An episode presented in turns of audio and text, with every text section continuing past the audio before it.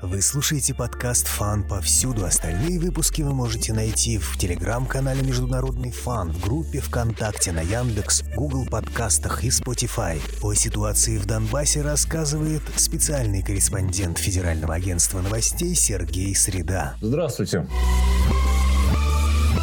Иностранные СМИ нагнетают обстановку вокруг Украины. Как вы считаете, что происходит у границ? Ну, а скорее нагнетает обстановку вокруг России, наверное. Сам Донбасс э, и сама Украина Западу, э, ну, как бы плевать э, вот на эту территорию. Запад нагнетает обстановку вокруг России и отчасти Китая, наверное. Отражается ли это в Донецке, где вы были недавно? Уже можно говорить о том, что война идет 8 лет. Великая Отечественная война закончилась с 1941 по 1945 год. Выросло поколение, которое никогда не видело мира. Люди просто уже забыли, что это такое, и они устали. Они напрочь отмахиваются от людей и говорят, я вне политики, я не хочу ничего слышать. А когда э, все-таки уговариваешь их, чтобы они что-то сказали, какое-то мнение свое выразили относительно Соединенных Штатов, относительно Джо Байдена там, либо Зеленского, президента Украины, ничего, кроме обсценной лексики, от них добиться невозможно. Они как бы смотрят на это, ну, через призму своего мироощущения, своей жизни. Я был на Донбассе под Новый год, хотел посмотреть, ну, как люди сейчас отмечают Новый год, потому что я видел Новый год в 2015 году, вплоть до 2019 года. Донецк Донецк нынешний, в Новый год, он очень сильно отличается. Живет в таком напряжении, в таком ожидании, что что-то переменится. Как изменилось общество на Донбассе за 8 лет? Дети пошли в школу. То есть 8 лет идет война, да? Если посмотреть это через призму человеческого возраста, в 7 лет человек идет в школу. И он никогда не видел мира. Это все очень сильно накладывает э, свой отпечаток на психику э, ребенка. У меня состоялся очень плотный разговор с педагогом, который работает в детском садом в поселке, в прифронтовой зоне под Донецком. Она сказала, что э, сейчас наблюдаются такие отклонения в психическом развитии. То есть дети стали более замкнутыми, они боятся взрослых, боятся громких шумов, они очень неразговорчивы. То есть, ну, как мы представляем себе детей? Они же шумные, да, они бегают там, что-то веселятся. Ну да, там есть определенные э, дети, которые молчат, ну такие ворчуны, а есть дети живые. Так вот, на Донбассе я не видел ни одного ребенка, который был бы счастлив, рад, весел. Вот этого я не видел. Они все все молчат, они зажаты. У меня такое ощущение, как будто они постоянно ждут чего-то. Ну, наверное, боятся обстрелов. Потому что особенно вот в прифронтовой зоне они помнят и 14 год, и 15 год, когда была самая-самая такая жаркая пора. Потом, конечно, стало э, потише, но тем не менее, все равно там грохочет. Там работают снайпера, там происходят обстрелы минометные. На детей это очень сильно сказывается. И сейчас они, скажем так, вырастает новое поколение, которое имеет некие проблемы, но, по крайней мере, в межличностном э, общении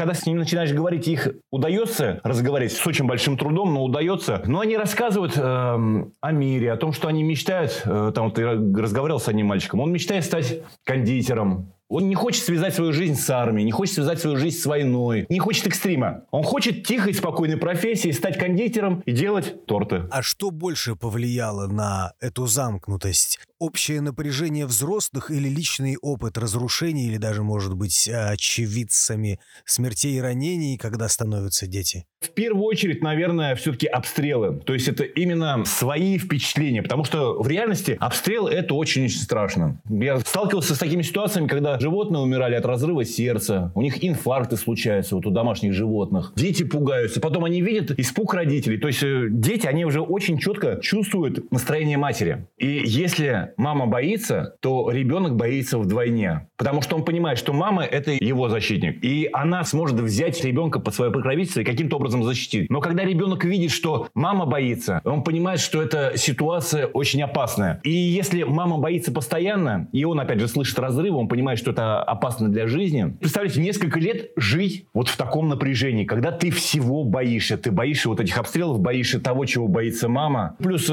еще один момент мне э, рассказала педагог. На детей, которые родились уже во время войны, на них очень сильно повлияло настроение матери во время беременности. Ребенок это тоже чувствует, и это тоже сказывается на его дальнейшем умственном развитии. И вот э, это та ситуация, с которой Донбасс сталкивается сейчас. То есть там вырастает поколение поколение вот совершенно новое. То, которое, наверное, в нашей стране родилось в период с 1941 по 1945 год. Именно стресс матери во время ношения влияет на ребенка. В том числе, да. Стресс матери во время беременности. Второе уже личные впечатления. То есть, понимаете, как они переживали, например, обстрелы? Ну, очень многие, они прятались в ванной. Туда набрасывали какие-то подушки, матрасы и жили там вдвоем с бабушкой, там с прабабушкой, с матерью. Но маленький ребенок, представляете, долгое время сидит в ванной. Или в подвале, например. Ну, в России как бы это не особо э, воспринимается, потому что, во-первых, ну, где у нас сейчас подвалы?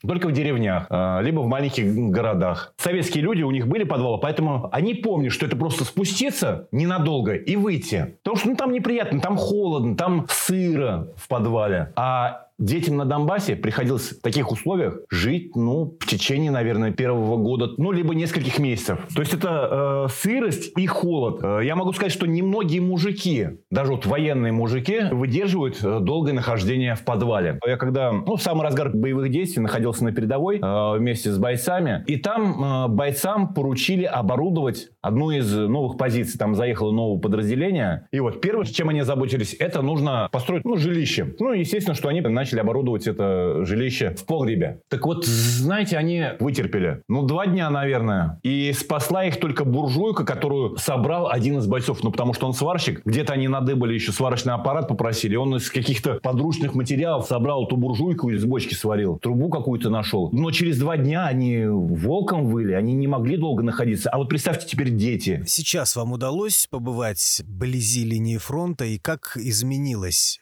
тактика войны? Ну, современная современная война на Донбассе, она сильно поменялась, существенно поменялась. Сейчас это больше позиционная война. Есть, конечно, нарушение Минских соглашений. Тем не менее, вот таких обстрелов, какие были раньше, этого нет. Что нужно тут помнить? Россия все-таки остановила в свое время кровопролитие, очень жесткое кровопролитие. Сумела принудить Киев хотя бы к подписанию э, документа, документы, которые налагают определенные обязательства на официальный Киев. И современная война, она превратилась в такое противостояние окопное, когда две стороны находятся друг напротив друга, ну и обстреливают друг друга, не выдвигаясь со своих окопов. Есть, конечно, там определенные нюансы с э, вылазками диверсантов, с рядом нарушений. По нарушениям, кстати, Киев, он допускает э, очень много. Но в целом она сейчас поменялась. Плюс, во что сейчас превратилась война на Донбассе? Это скорее противостояние снайперов. То есть э, снайпера это то, чего нужно опасаться, находясь на боевых позициях прямо сейчас. Ну и кроме того, у украинской стороны, у вооруженных сил Украины, у них поменялась тактика. Их обучили западные специалисты, в том числе, например, британский САС приложил к этому руку. И вот э, именно британцы, кстати, они повлияли на э, новую тактику, которую используют украинцы. То есть что они сейчас делают? На территорию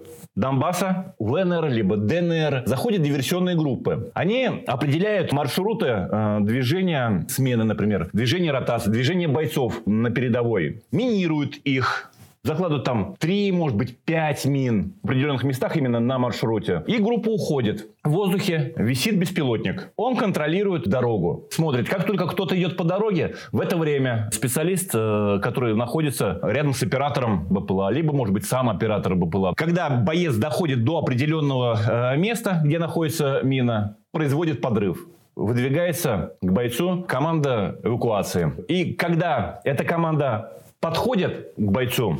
В этот момент этот самый сапер инициирует второе взрывное устройство, наносит очень существенный ущерб подразделению. И после этого начинается суета, и украинцы знают, потому что у них это то же самое происходит. В подобных случаях на место обязательно прибывает кто-то из э, больших командиров. Они ждут самых-самых больших погон. То есть они знают, что приедут там следователи, будут разбираться там э, и так далее. Но рано или поздно на место приедет кто-то из э, больших командиров. И в этот момент, скорее всего, будет в воздухе висеть беспилотный летательный аппарат, и он произведет очередной подрыв. Э, могу сказать, что был один случай, когда один из э, очень больших военачальников едва не подорвался. Сначала подорвали бойца, потом подорвали группу эвакуации, потом прибыл генерал на уровне, ну, как в России, наверное, командующий группировкой.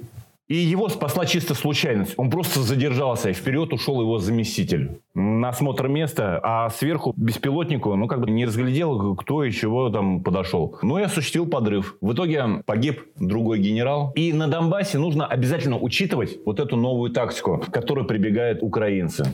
Нужно, наверное, использовать средства борьбы с беспилотными летательными аппаратами, потому что сейчас это одна из самых э, таких больших головных болей. Беспилотники и снайпера. Как противостоят ополченцы и какие средства используют в ответ? Украинская армия, она более хорошо оснащена, потому что Киеву помогает с этим западные страны. Дают в кредит э, средства для уничтожения, поэтому ВСУ имеет доступ к более современным средствам вооружения. Армия Донбасса, ну, может купить у какого-нибудь ВСУшного прапорщика, потому что я помню эти случаи, когда Донецкая армия, э, ну, они как бы покупали у ВСУшек э, их же собственные вооружения, которые поставил официальный Киев. Тоже, кстати, очень немаловажно. На Донбассе, э, собственно, очень хорошая техническая школа. Там есть свои умельцы, которые ну, могут творить чудеса. Там могут создать своими силами средства борьбы с беспилотными летательными аппаратами. Я не удивлюсь, если эти средства, они уже опробированы, они уже работают. Но просто, может быть, не поставлено на поток это производство, но, возможно, оно опробировано. В новостях сообщалось о том, что ударный беспилотник ВСУ был посажен при помощи средств ПВО там, или радиоэлектронной борьбы. То есть это вот банальная новость, да, но представьте, это произошло на Донбассе. Это говорит о том, что у армейцев уже есть средства подавления беспилотных летательных аппаратов. Если это то, что это не применяется пока еще не массово, ну, говорит о том, что это, наверное, был э, первый испытательный образец, и он показал себя очень успешно, потому что они смогли посадить, ну, какой-то ударный беспилотный летательный аппарат. Какие действия предпринимают ВСУ? Ну, в первую очередь, конечно, диверсионные группы. Именно диверсионные группы производят закладку взрывных устройств. Потому что я когда вот был в этот раз, нашел одну из троп диверсантов, которые они заходят в Донецк. Написал про это э, репортаж, он опубликован. Как они заходят? В Донецке есть западная окраина, так называемая э, автостанция Трудовская. То есть все ее называют Трудовский, либо Трудяга. Вот это самая-самая западная окраина. Сложность ее в том, что она граничит с Маринкой. Маринка уже находится на территории подконтрольной вооруженным силам Украины. Так вот, где-то, наверное, метрах в 100-200 от линии соприкосновения там есть домик националистов. Все его знают, что это домик, э, в котором базируются националисты. Именно в этом доме э, находится база диверсантов. То есть тех людей, которые заходят на территорию Донецка. При своем заходе они используют следующую тактику. Начинают очень активно обстреливать позиции армейцев ДНР. И пока те заняты отражением атаки, ну, ответно, в общем, пытаются погасить эти огневые точки, в этот момент в районе камышей пробегает диверсионная группа. Но, судя по всему, она была обнаружена. Как заметили, что диверсанты украинские, они проходят именно этим путем. На одну из позиций пришел молодой боец, который еще войны не видел. Ну, обычно э, молодых. Их осторожно подводят к войне. Им позволяют сначала привыкнуть то есть им дают какие-то неопасные участки. Во время одного из обстрелов ему дали сектор, сказали, все, держи его, не отвлекайся ни на что. Боец э, выполнил приказ, начал очень внимательно смотреть за камышами. Формально, да, здесь что-то может быть такое. В принципе, вроде не опасно. И вот он держит, держит эти камыши. И тут видишь, что оттуда выбегает один человек, второй человек. Третьего уже положил, ну как, скорее всего, попал, потому что там не очень далеко было. Потом доложил командиру, пробегал группу. Потому что, ну, опять же, командир спросил, что стрелял, там что случилось. Э, ну, вот эту тропу тропу обнаружили еще в 2015 году.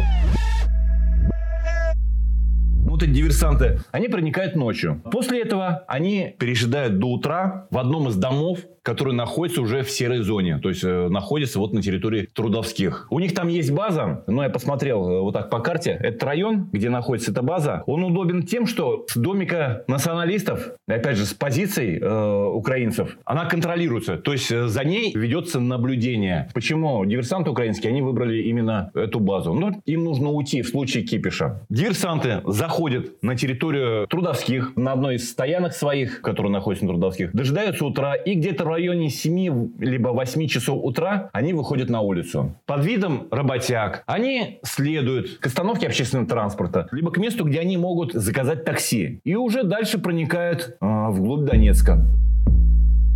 Говорят, что нет мотивации у украинской пехоты, чтобы наступать. Нужно отделять зерна от плевел, потому что есть э, информационные средства, которые ну, сообщают о том, что она демотивирована. Но нельзя забывать, что любое общество, оно неоднородно. Ну да, есть определенные случаи, когда демотивировано. Но очень-очень возможно, что это не вся армия такая. Потому что люди все равно ну, туда идут. Они принимают какое-то решение, они принимают решение пойти на войну. И, наверное, они уже, в принципе, идеологически, психологически они подкованы и готовы к этому. Ну, есть определенные нюансы с тем, что одна, что другая армия находится на окопах, и это действует деморализующе. Но это чисто окопная ситуация, и не более того.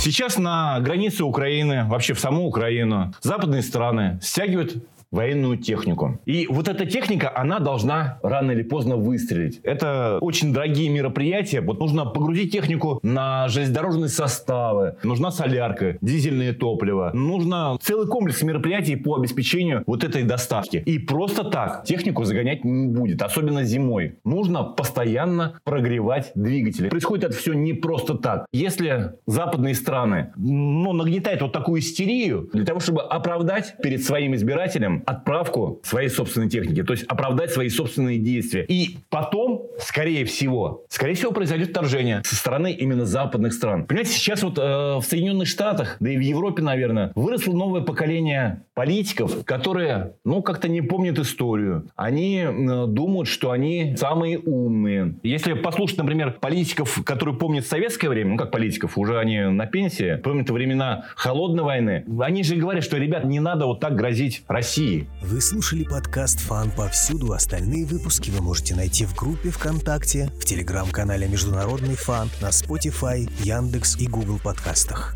О ситуации в Донбассе рассказал специальный корреспондент Федерального агентства новостей Сергей Среда. Благодарю за уделенное мне внимание и, э, надеюсь, не был сильно скушен.